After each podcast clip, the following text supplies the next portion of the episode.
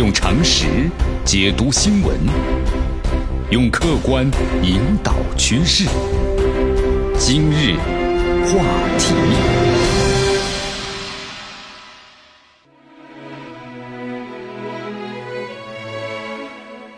好，欢迎大家来到今日话题啊！今天的今日话题呢，江南要和大家呢谈一谈关于门票啊，什么门票呢？是这样的。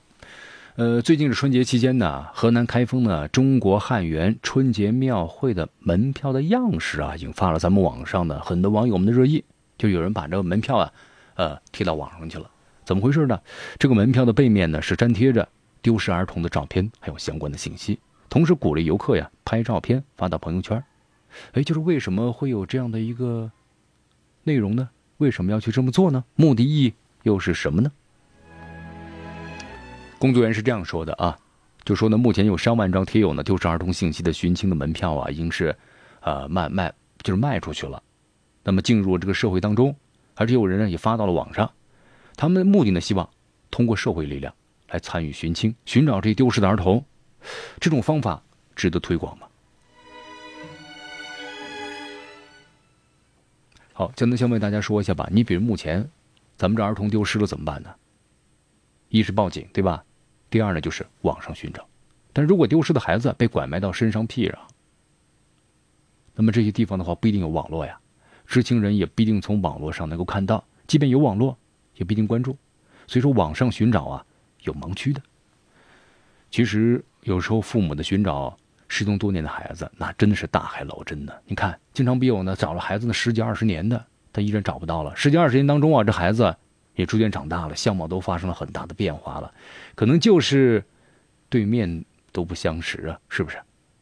那么对于家长来说，那股亲情是难以割舍的啊，只要有线希望，全力以赴。那么现在又多了一种方式，就是寻亲的门票。寻亲的门票为丢失、寻找孩子们呐提供一条新的渠道，呃。会有更多人看到信息，对吧？大家一看，哟，这门票后面有张这个孩子的照片，哎，那我拍拍没关系。通过朋友圈，也许通过这么举手之劳，那怎么样呢？都能够怎么样啊？覆盖人数几何的增长。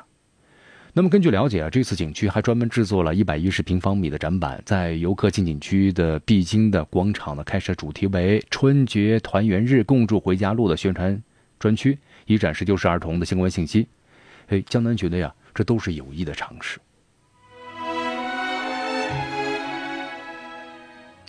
也正因为如此呀，有第二丢失儿童的家长在接受记者采访时说了这么一段话啊，对景区的这样的作为表达了感激，同时表示又看到了找回孩子的希望。所以说，看到这样的这个这个报道之后，江南呢特别有感触，防止儿童走失、找回失踪的孩子，其实呢不只是每个家庭的责任。它需要社会的联动和配合。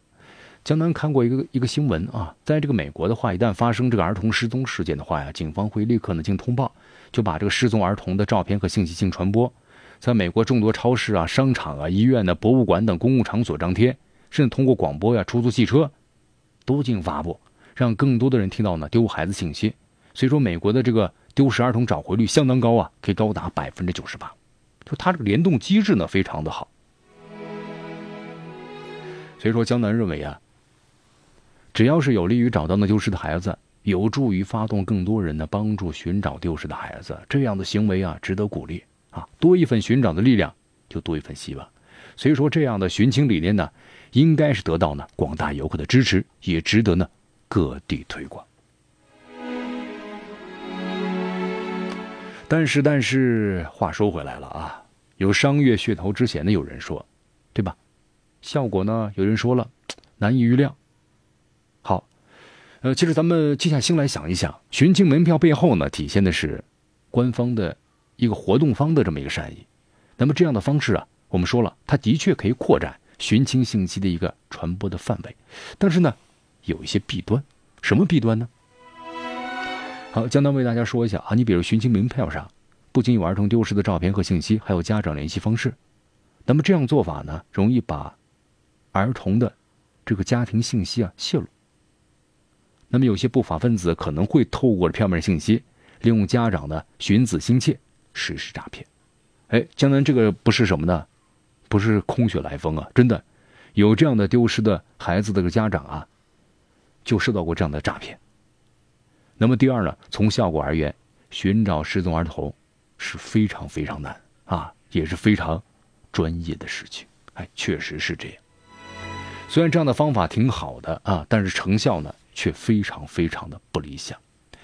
呃，在以前的话呢，有这么一个失踪儿童矿泉水呢售卖啊，但是呢，就是也是把这个孩子信息印在矿泉水瓶上了，但是呢，效果怎么样呢？不好啊，几个月的时间没有一条呢特别有效的线索。所以说，我们也不难想象啊，寻亲这个景区门票的成效可能也会这样。所以有人说呢，本质上而言的话，寻亲的这个门票啊和失踪儿童矿泉水呢很相似，终归是一种商业活动。也有媒体指出啊，说如果企业把搜寻孩子变成商业噱头，那么这种搜寻肯定是不持续的。对，这话说的很很有道理。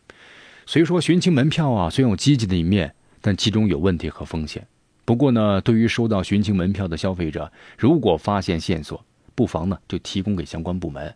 这是自己的一个什么举手之劳，但是呢，就能促进一个家庭的团圆。就是不管怎么样啊，我们要看到一件事情的积极的一面，虽然有问题和风险，所以我们希望大家呢，还是尽自己的力。如果发现线索，提供给相关部门。